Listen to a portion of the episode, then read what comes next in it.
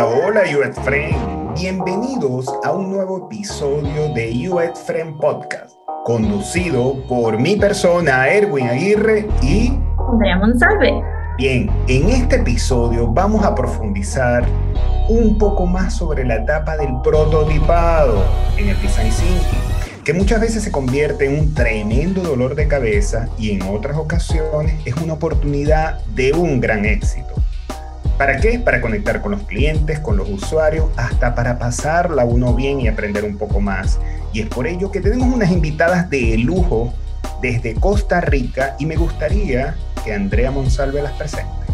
Sí, bueno, hoy tenemos a unas invitadas que son bastante jóvenes, pero ustedes no saben el increíble conocimiento que tienen.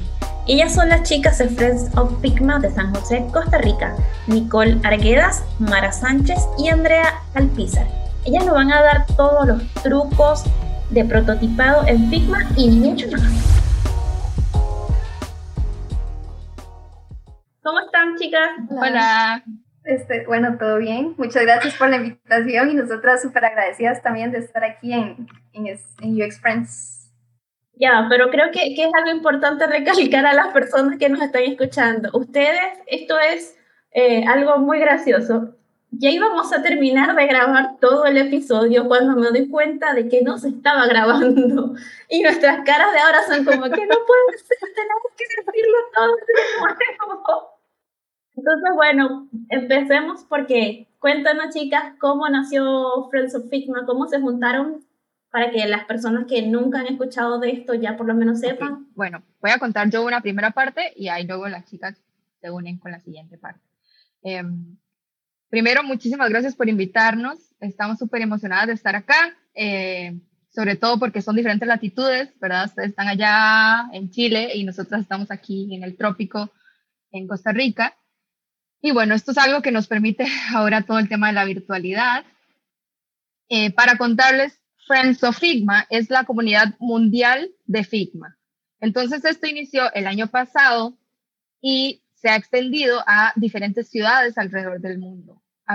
cada vez, si se meten a, Figma, bueno, a la página Friends of Figma, pueden ver como todas las eh, nuevos capítulos, se les llama, que, salen en cada, cada, mes, salen diferentes capítulos en todo el mundo y pues Costa Rica no va a ser la excepción. Así que em, la primera parte de la historia es que yo, por lo menos, he sido entusiasta de Figma desde que la utilizo, eh, hace un par de años, y siempre le estaba compartiendo a mis compañeros y compañeras sobre los nuevos tips, nuevos plugins, todas las actualizaciones.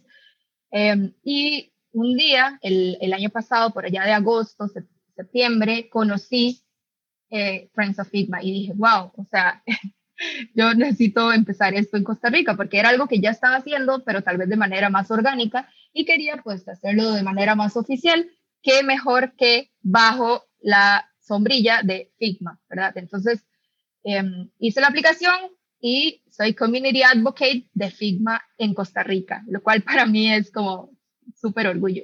Y bueno, ahí eh, tal vez las chicas pueden continuar con la historia en donde se unen y ahora somos match perfecto no sé qué haría sin ellas. Bueno, y en ese momento, eh, Mara y yo estábamos eh, trabajando juntas en un evento llamado Octubre Rosa, y entonces eh, contactamos a Nico para la posibilidad de hacer un capítulo de Ladies Wine Design. Entonces, en el momento de reunirnos, comenzamos a hablar de Figma y que cualquier cosa que necesitase en la comunidad podía contar con nosotras y demás. Y entonces a partir de ahí fue como, como empezamos ya a hablarnos y, hacer, y participamos en el primer evento que se realizó. Y bueno, a partir de ahí hemos venido trabajando en conjunto, hemos estado como mucho disfrutando esto y compartimos también todos estos principios de la colaboración, de, enseñar a los demás, que siempre eh, la mejor forma en sí de aprender es, es enseñando. Y entonces aquí, aquí estamos muy emocionadas. Entonces, ustedes están diciendo algo importante que eh, en este déjà vu, en esta repetición nuevamente que grabamos, que antes no lo había mencionado y que me gusta, quiere decir que la comunidad de Figma es bastante grande. Quiere decir que esta comunidad hay que aplicar para pertenecer en ella si quieren, eh, por ejemplo, tener un liderazgo, como el caso de ustedes, que lo hicieron desde Costa Rica. Eso no lo sabía. Y yo creo que muchas personas de las que están escuchando no sabían eso. Así que punto a favor, qué bien, las felicito. Eh, les queremos hacer una pregunta importante. Ya ustedes nos hablaron cómo surgieron, eh, les aplaudo donde donde desde diferentes espacios fueron, fueron haciendo redes, construyendo, conectando, eso es muy, muy importante. Y obviamente nos encantaría saber, ya que estamos hablando de prototipado, ¿cómo ustedes prototipan con este programa, con Fitma? Ustedes tienen eh, una metodología, un paso a paso, algo que ustedes le puedan decir a estas personas que están escuchando, miren, para hacer un buen prototipado A, B o C. Les dejo el micrófono a ustedes. Bueno, eh, para hablar de prototipado es importante mencionar que es toda una etapa, es, todo un proceso que se, se, lleva desde el inicio de la metodología del design thinking, eh, que es, bueno, desde la investigación hasta la aplicación de pruebas y, y demás, ¿verdad? Que se van realizando en el proceso para construir el prototipado y que se vaya viendo reflejado eh, los resultados que se han ido obteniendo en él. Eh, sin embargo, bueno, Figma nos, nos colabora mucho en este proceso al ser el design thinking, un proceso que no es lineal, que probablemente cuando vamos realizando pruebas nos tenemos que volver, eh, revisar cosas anteriores que hemos hecho, eh, modificar lo, lo, lo, que ya hay o lo que vamos a hacer a futuro. Entonces, Figma, al tener todo en un solo lugar, o poder tenerlo en, en un solo lugar, es que nos brinda mucha eh, nos facilita el proceso a la hora de realizarlo. Y, te hace más, y te hace más fácil la vida. Sí, correcto. Sí, ahí pudiera agregar eh, a lo que comenta Mara, que tal vez no tenemos que encasillarnos en que un prototipo es una pantalla y ya. O sea, podamos probar un montón de cosas. Entonces, al final un prototipo es algo que está en pruebas, algo que está estamos validando. Eso si estamos hablando de una etapa como un poco más evaluativa, pero si estamos en la parte inicial de la donde estamos como empatizando y todo esto, ahí también pueden haber prototipos que sean como más explorativos. Por ejemplo, poner ciertas propuestas de valor que estamos definiendo para un producto y ver las reacciones de las personas leyendo solo esas propuestas de valor. Y eso puede ser una página en Figma con los textos de la propuesta de valor. Em, por dar un ejemplo. Entonces, como que el, el, el, el, apoyo que nos da Figma es que al ser colaborativo, todas las personas involucradas en el proyecto pueden acceder fácilmente al mismo archivo, pueden ver toda la planeación de lo que sea que vayamos a probar, em, podemos poner ahí mismo el calendario, quiénes van a asistir a las pruebas o cómo se va a ejecutar, cuál es ese, plan, ese cronograma de cuándo se inicia, se termina y todo eso. O sea, es decir, no solo la prueba como tal, sino toda la planeación de la prueba la podemos poner en Figma, ¿verdad? Y todas las personas involucradas, ya que esto es colaborativo, pueden ingresar al archivo y explorar lo que sea que necesiten, dejar sus comentarios y demás. Entonces, pues el paso a paso puede ser que se apoyen en la herramienta y ahí puedan tenerlo todo, ¿verdad? A veces uno tiene el calendario por un lado, cosas por otro y por otro y por otro, cuando pudiera tenerlo todo en una misma página o en un mismo lugar, pueden ser páginas diferentes en Figma, pero, pero la idea es sí que haya como un lugar centralizado que nos permita como estar en sintonía más fácilmente, el trabajo se hace muchísimo mejor, es muchísimo más sencillo al tener todo en, en un solo lugar. Hablando de centralizar, ¿ustedes recomiendan algún plugin tal vez como que, mira, utilicen este para los calendarios, este para los chats? A lo mejor algo que, que puedan recomendarnos en esta, en esta parte? A mí primero como que antes de recomendar un plugin me gustaría hablar un poquito de Figma Community, ya que Figma siempre intenta como la colaboración en todas sus partes. Entonces tiene esta parte de Figma Community donde se pueden encontrar diferentes plugins y archivos hechos por personas, cualquiera puede eh, llegar y realizar un archivo y subirlo. Entonces eso todavía permite muchísimo más la, la colaboración y pues, ah, bueno, ahora agregó que uno le puede colocar comentarios a estos mismos archivos como, hey, me gusta eh, esta parte que pusiste y demás. Entonces se da mucha interacción con personas de, todo el mundo prácticamente. Y eh, digamos ya en plugins hay una gran variedad y bueno, eh, hay unos muy interesantes también de color contrast que sirven mucho como para toda esta parte de accesibilidad y demás. Y bueno, eh, también, eh, no sé si Nico quiere hablar un poquito de otro. Sí, Nico había mencionado en la grabación que se nos borró, que no estuvo, un plugin para hacer las pruebas y conectarlo. Entonces, este sería muy bueno repetir. un poco de testeo, ¿verdad? También.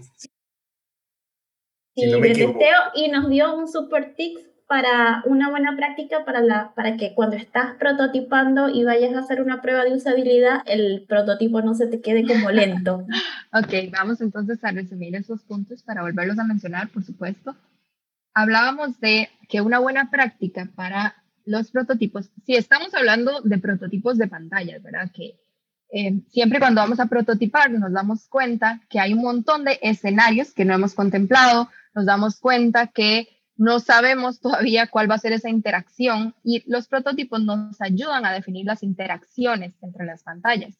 Entonces, una buena práctica es que puedas tener un archivo con tu diseño, lo que sea que estés haciendo, card sorting, investigación, lo que sea que tengas, y tengas otro archivo enfocado solamente en el prototipo. Eh, de esa manera, ese archivo va a ser muchísimo más liviano, por lo tanto, no se te va a pegar, Y puedes apoyarte, por ejemplo, en el app de Figma, que se llama Figma Mirror y funciona para cualquier sistema operativo. Eh, si estás hablando o si estás, digamos, diseñando cosas en mobile, para que puedas irlo probando acá mismo, viendo cómo se ve, eh, sintiendo esa interacción, ¿verdad? Ese feel eh, y si estamos hablando de algo desktop, también pueden abrir Figma en el browser y ahí ir viendo cómo se va comportando todo en la pantalla. Ahora, del plugin que mencioné hace un ratito, eh, es, existe esta herramienta que se llama UseBerry, que es eh, para hacer user testing. Entonces, UseBerry tiene un plugin con Figma. Nada más se van a Figma Community, ponen UseBerry y les va a salir de una vez. Esto les permite conectar Figma con Useberry. Y ahí nada más, pues, digamos que ponen el link de su prototipo, pueden hacer las interacciones ya sea en Figma o en Useberry, como deseen. Y ese link que les genera, se lo pueden enviar a diferentes personas para hacer como algo un poco más remoto. Y lo cool de este plugin, o bueno, de esta herramienta, es que al final nos da como todo ese user flow que tuvo la persona, ¿verdad? Todas las pantallas por las que pasó, incluso el heatmap de dónde fue typeando o tocando o haciendo clic y incluso un video de todo ese flujo que hizo la persona. Por lo tanto, es una manera como de eh, poder hacer testing remotos, ¿verdad? Y no asistidos, porque también se le pueden poner como task. Por ejemplo, que eh, si va a hacer una transacción, eh, este es el escenario y que, que, la ejecute o que trate de ejecutarla. Y ahí vamos viendo si realmente al final la persona pudo, ah, digamos que hacer el task de manera eh, exitosa o qué sucedió en el camino, ¿verdad? A veces no sabemos qué sucedió en el camino, pero esta herramienta nos permite ver en qué momento fue que se cayó, qué sucedió, y pues es, es un súper buen plugin, yo lo he usado un par de veces, y es muy nuevo también, entonces si encuentran como algún bug o algo así, eh, pueden reportarlo también porque es, bien nuevo. y hablando de esa parte que nos comentan ustedes sobre esa herramienta, hay un punto que tocamos anteriormente que era de los entregables para los desarrolladores y Mara nos dio como que eh, no necesitamos entregables como se hacía antes. Sí, este, eso es algo que, un beneficio, ¿verdad? Que nos da Figma, que nos encanta porque antes eh, probablemente hay que mandar un archivo con información del documento, luego que otro archivo de cómo debería funcionar el prototipo y demás. Pero ahora con Figma es mucho más sencillo al, que, al permitir la colaboración de todas las personas del equipo, si así se quiere.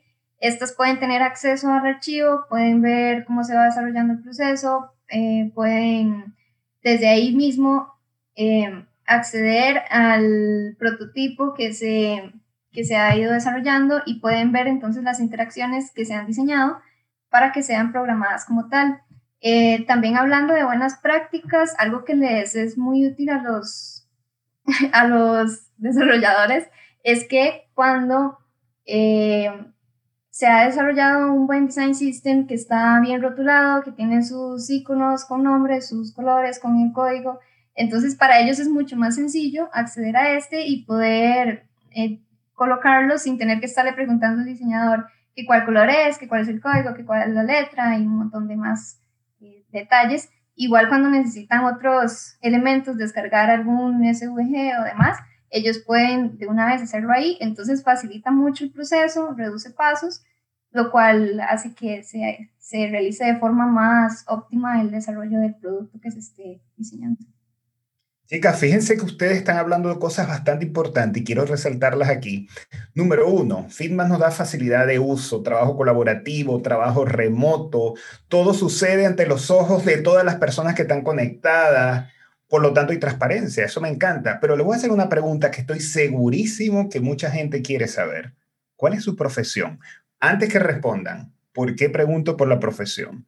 Porque muchas personas piensan o consideran que para trabajar con este tipo de programas tienes que ser informático, ingeniero, graduado en años en otros temas. ¿Ustedes cuál es su profesión y qué recomendación le darían a las personas para empezar a ser prototipado en Fitmat, obviamente? Bueno, empieza? ya me adelanté. Este, bueno, nosotros somos es algo que compartimos, todas somos ingenieras en diseño industrial del Tecnológico de Costa Rica. Sin embargo, bueno, nos hemos, nos hemos ido dedicando al desarrollo de productos digitales, de aplicaciones móviles y páginas web. En mi caso, eh, bueno, yo me, me llamo digo, este, diseñadora UX. Eh, sin embargo, esto que mencionaba Erwin de que Figma, bueno, no es solo para diseño, eso es algo que nos encanta a nosotras mencionar y compartir también a través de la comunidad de Friends of Figma en Instagram, que eh, nos permite hacer eh, cantidad ilimitada de cosas. O sea, ahora inclusive se llegan a hacer ilustraciones, hay personas que lo utilizan para eh, diseñar presentaciones, que si tienen algún, alguna charla, algún proyecto que presentar, ahí mismo se pueden añadir interacciones también eh, organización, que por ejemplo nosotros también en Friends of Figma todo lo tenemos en un solo archivo, ahí mismo vamos planeando el contenido que vamos a publicar en futuras semanas, un calendario, también nos ayudamos con los plugins si tenemos que añadir alguna funcionalidad específica, entonces, eh, pues sí, Figma es una herramienta sumamente flexible, podría decir, que, y que también, eh,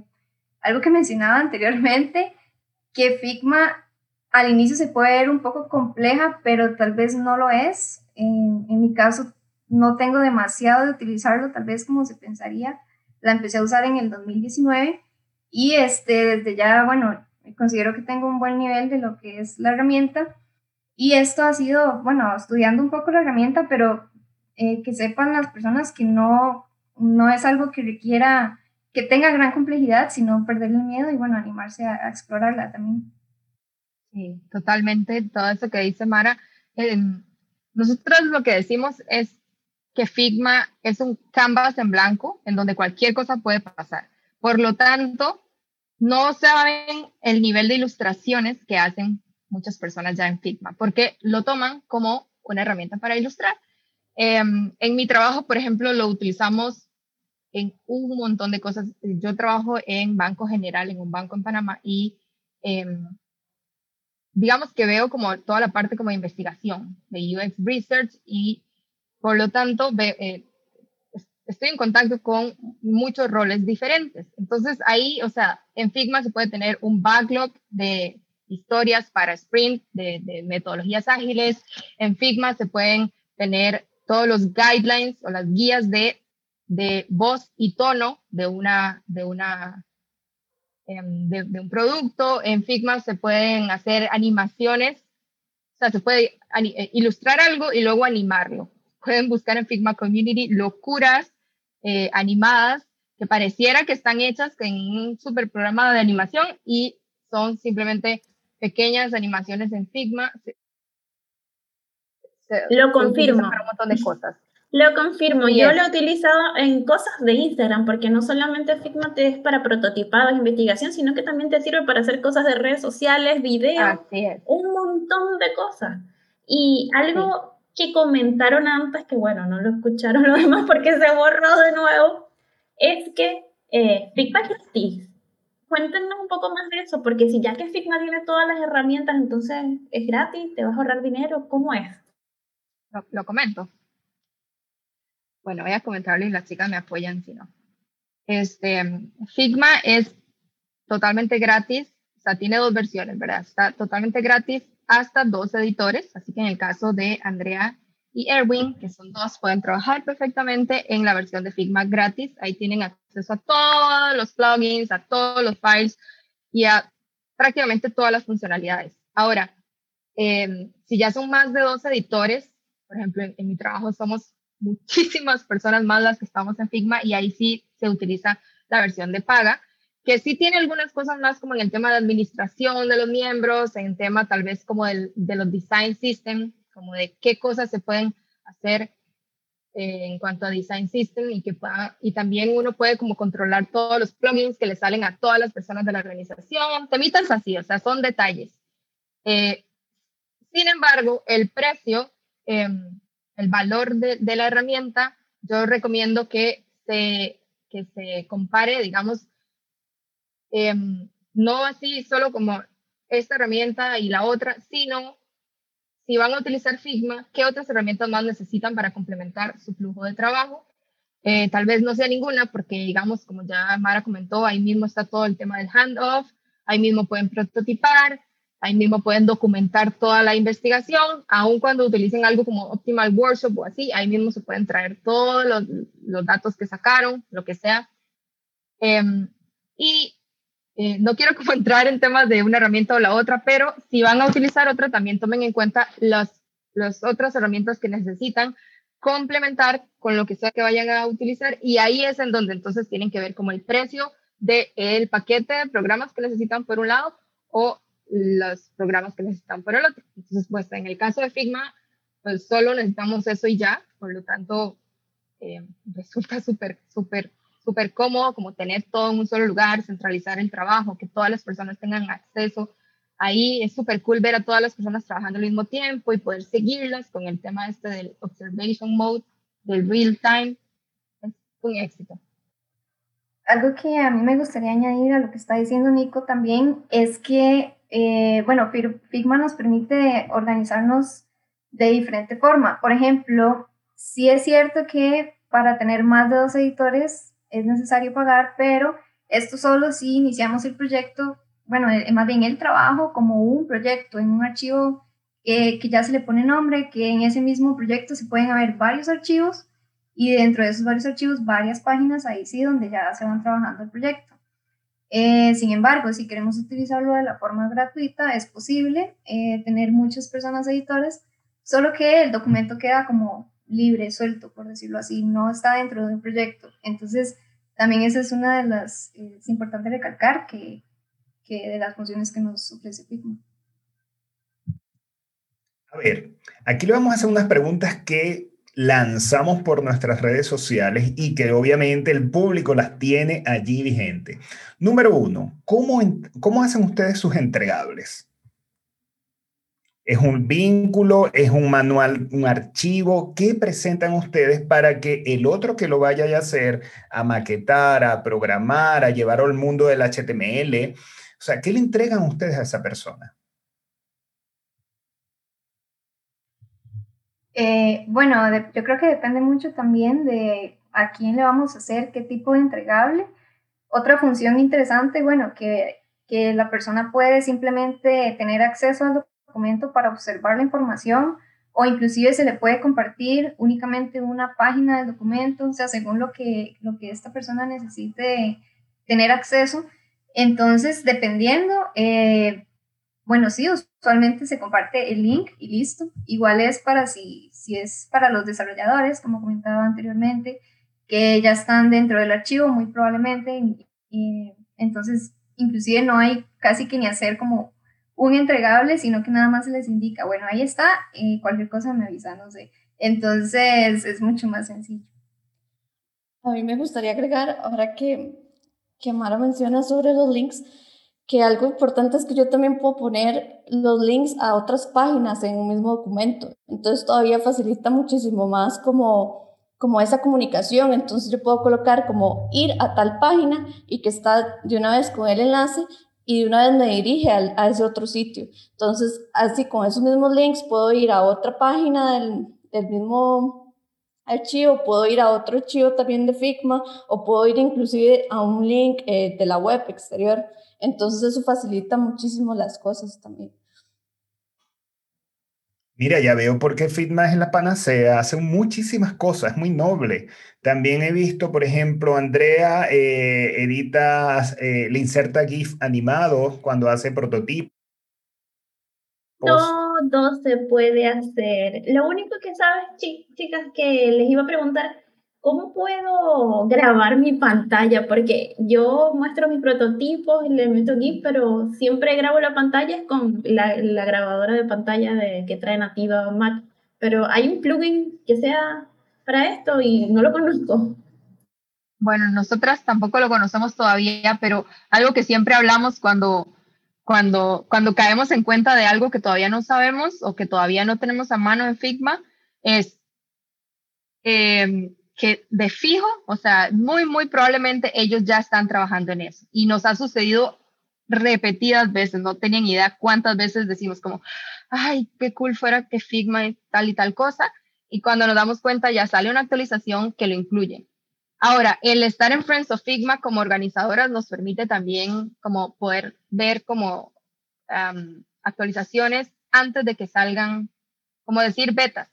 Entonces eso nos permite también dar recomendaciones a Figma de qué cosas quisiera el público o sus usuarios que agreguen, así que vamos a mencionarles a Andrés. Bueno, hablando de eso, ¿tienen algún evento pronto? O, y para terminar y cerrando, porque ya, sabemos que estamos en la hora, eh, eh, algún plugin aparte que recomienden, eh, algún evento pronto y dónde los pueden Bueno, hablando de plugins, a mí me gusta mucho uno que se llama Outflow, que permite también organizar las pantallas. Bueno, por ejemplo, si necesito hacer un user flow, ahí puedo fácilmente hacer las, las flechitas y, bueno, me lo facilita. También hay uno muy interesante que se llama Contrast, que permite evaluar si el, los colores que se están eh, colocando en, en, el documento son accesibles, como si funcionan, el contraste es suficiente. Inclusive le indica a uno el, si es, cumple con el AA o el AAA de accesibilidad. Entonces, eh, bueno, en realidad hay gran cantidad de plugins. Hay otro que se llama Iconify para tener iconos, eh, más, poder accederlos, acceder a ellos más fácilmente desde el mismo Figma. Entonces, invitarles a, que exploren Figma Community porque en realidad son cantidades ilimitadas de, de plugins lo que pueden encontrar ahí.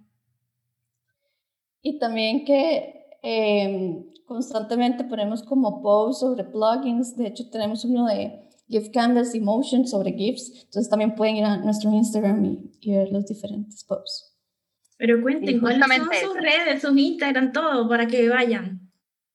Ok, ya vamos a contar. Eh, pero justo esto que dicen Mara y Andre es importante. En nuestro Instagram, que es FOF, eh, guion abajo, San José, ahí siempre estamos compartiendo tips, plugins y de todo. Entonces, como dicen las chicas, son incontables y básicamente para nosotras Figma Community, o por lo menos para mí, es como una red social en donde yo entro y puedo ahí explorar y, y divertirme como aprendiendo cosas nuevas, porque en serio, sea, son demasiados los plugins y herramientas que, a los que tenemos acceso desde ahí. Ahora, eh, nos preguntaban sobre si teníamos algún evento próximo. Em, este año queremos hacer eventos más frecuentes y como tal vez de temas más pequeñitos para que haya espacio para compartir con la comunidad. Por lo tanto, muy probablemente el primero será el próximo mes. Ahí les estaremos contando en nuestro Instagram. Bien, chicas, eh, de verdad es un placer haberlas tenido. Y antes de irse, tengo que preguntarles esto. ¿Existe algún link, biblioteca, libro, algo que ustedes quieran recomendar que les haya servido para llegar donde están hoy en día con respecto a la experiencia de usuario, el design thinking, el prototipado, eso que aprendieron, me encantaría que lo compartieran para aprenderlo nosotros también. Bueno, hablando de libros, eh, hay uno que personalmente me gusta mucho, que bueno, no es tal vez como de de prototipado o de UX o así, sino que se llama Ruined by Design, que es este, un libro sobre ética del diseño. Me parece importantísimo. Creo que es un tema que últimamente se ha empezado a, a tocar un poco más en la comunidad del diseño y eh, que nos cuenta, bueno, por qué el mundo funciona como funciona y también nos, nos da tips de cómo podemos hacer para cambiar el mundo desde nuestras posiciones como diseñadoras o como personas que somos. Entonces ese libro sí me gustaría recomendar. Muy buena recomendación y sobre todo porque donde no hay ética, no hay un proceso, no hay una transparencia. Así que muy importante y lo vamos a tener en cuenta para recomendarlo en nuestro muro, en nuestras plataformas digitales. Nuevamente, chicas, gracias. Encantado de haberlas tenido aquí. Y disculpen Sí, sí, Nico, cuenta, cuenta, Nico. Las otras recomendaciones, las de ah, Nico quiere recomendar y yo, y yo ya diciéndote hasta luego. Nico, adelante. No, no, es que esto fue así, después de haber descubierto que no estábamos grabando. Em, no, muy en la línea del tema de Mara, em, yo creo que al final, como profesionales, al final toda la parte técnica o, todas nuestras aptitudes técnicas, ¿verdad? Aptitud, eh, se construyen y se aprenden de manera muchísimo más sencilla, pero las actitudes y todos los temas de habilidades blandas, esos son los que realmente nos hacen mejores profesionales.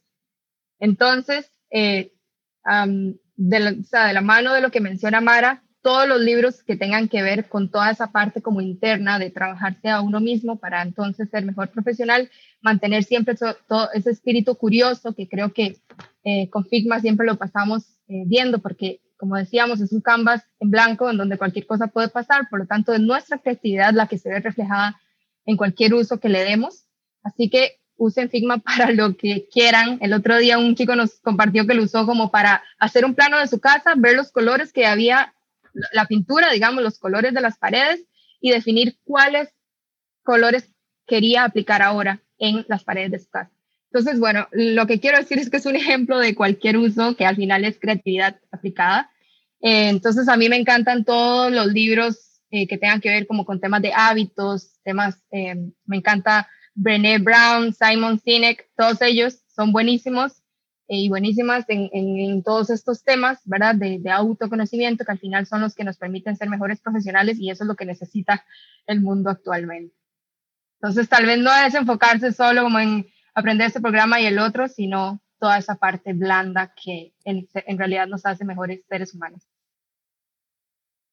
Sí, chicos, porque todos tienen que recordar que no somos la herramienta que utilizamos, la herramienta puede ser la más potente, pero si nosotros no sabemos cómo utilizarla, entonces no va a servir de nada. Depende de nosotros, de nuestra creatividad y también, como dices, me encanta esto de cultivar las habilidades blandas. Creo que es un punto súper importante porque hay gente que puede ser súper inteligente, puede irle lo mejor, pero si le falta esto de comunicarse con su equipo, no va a llegar muy lejos. Bueno, a mí como igualmente en la misma línea, me gustaría agregar esto mismo de del siempre ir más allá y, y también como incentivar a las personas a que siempre sean parte también de las comunidades que hay actualmente. Creo que también es una gran oportunidad para en ellas mismas uno aprender y crecer y, y no quedarse como solamente como, como en un, como, uy, esto fue lo que aprendí en, la universidad, sino ir más allá, estar leyendo, eh, hasta ver documentales, eh, estar en estos mismos espacios de podcast y demás. Entonces, creo que, eso también es muy importante. Eh, bueno, y, y, yo personalmente creo mucho que también que el diseño está como en la propia vida de uno, digámoslo así. Entonces siempre es como que digo que la vida es storytelling también. Entonces, y hay un libro que me gusta mucho que es Design is Storytelling, entonces también lo dejo por ahí para quien lo quiera buscar. Y entonces, eh, y también que que nos, que nos contacten al Instagram y que cualquier duda nos pueden escribir. Nosotros no, siempre nos ponemos súper contentas cuando alguien que no es del área en sí de diseño nos dicen, hey, vean lo que logré con Figma. Y las tres es como, todos contentos, vean lo que hicieron. Entonces nos emocionamos mucho y entonces que ahí estén atentos y, y ahí estamos para lo que necesiten. Y comparto tantas cosas que están diciendo. Eh, crecer de adentro hacia afuera, florecer para ser un mejor profesional, un mejor ser humano prácticamente. Y está buenísimo todos los libros. Aquí nos tienen a Andrea y a mí escribiendo y tomando notas como locos. Así que no crean que solamente esta información son para las personas que están, van a escuchar el podcast. También nosotros nos nutrimos de lo que están eh, conversando, de lo que han mencionado y hasta incluso después le vamos a escribir al directo por Instagram también para preguntarle cosas que a veces la, memoria falla. A veces uno quiere decir muchos autores y nombres y obviamente la memoria falla, pero nosotros vamos a preguntarle por interno, así que invitamos a cada uno de ustedes que está escuchando este podcast y estas niñas que son geniales y lo que han logrado, que sea más curioso, que pregunte, que intervengan y vamos a casarnos obviamente con Fitma. Hoy empieza mi romance con Fitma. Ay, al fin me hizo caso. Para que vean el poder de la palabra ustedes. Bueno, sí. Ah, bueno, ah, ahí solo, solo para cerrar, em, dado que Erwin acaba de hacer la declaración de que se va a casar con Figma, em, no es como que ¿verdad? André lo mencionó, o sea, no es la herramienta, ¿verdad? No es como que tal vez nosotras o, cualquier, cualquiera de diseño les invitemos a que se casen con Figma. Yo creo que al final lo que está detrás son los valores, ¿verdad? Entonces en Figma el valor es la colaboración, la co-creación y algo que mencionó Erwin, la transparencia, ¿verdad? Todos podemos estar en el mismo canvas viendo lo que se trabaja. Por lo tanto, si esos son sus valores y si quieren que su proceso de trabajo se agilice, pues Figma les va a ayudar en eso. Entonces, genial que ahora UX Friends Podcast vaya a utilizar Figma. Si necesitan cualquier, si tienen cualquier duda o necesitan cualquier consejo, ahí estamos. Y muchísimas gracias por invitarnos. No, gracias a ustedes. Y si supieran, ya hace rato yo lo estoy utilizando. Lo que pasa es que estamos 50-50 porque Erwin me envía cosas y las abro en XD, pero entonces cuando yo hago los, los posts con GIF y con todo, yo los hago es en Figma y entonces ahí estamos. Entonces, de verdad, muchísimas gracias por acompañarnos y por grabar con nosotros dos veces, porque señores, ustedes no se imaginan que ya íbamos a terminar y bueno, pero se dio y pudimos resumirlo. Gracias. Y ya saben, vayan a sus redes sociales, vayan a visitar el Instagram de Present Figma porque ahí ellas dejan todo el contenido y también visiten la parte de community de Figma, que ahí hay un montón de información. Así que bye bye. Bye bye. El diseño de audio, mezcla y remasterización fue realizado por Ignacio Sánchez. Recuerda seguirnos en Spotify, Instagram, Facebook, Twitter y LinkedIn como UX Friend Podcast. Y si este episodio te gustó, queremos pedirte como UX Friends que nos califiques y dejes un review en Apple Podcast o compartas en tus redes etiquetándonos. Porque el diseño nos une y el UX nos acompaña.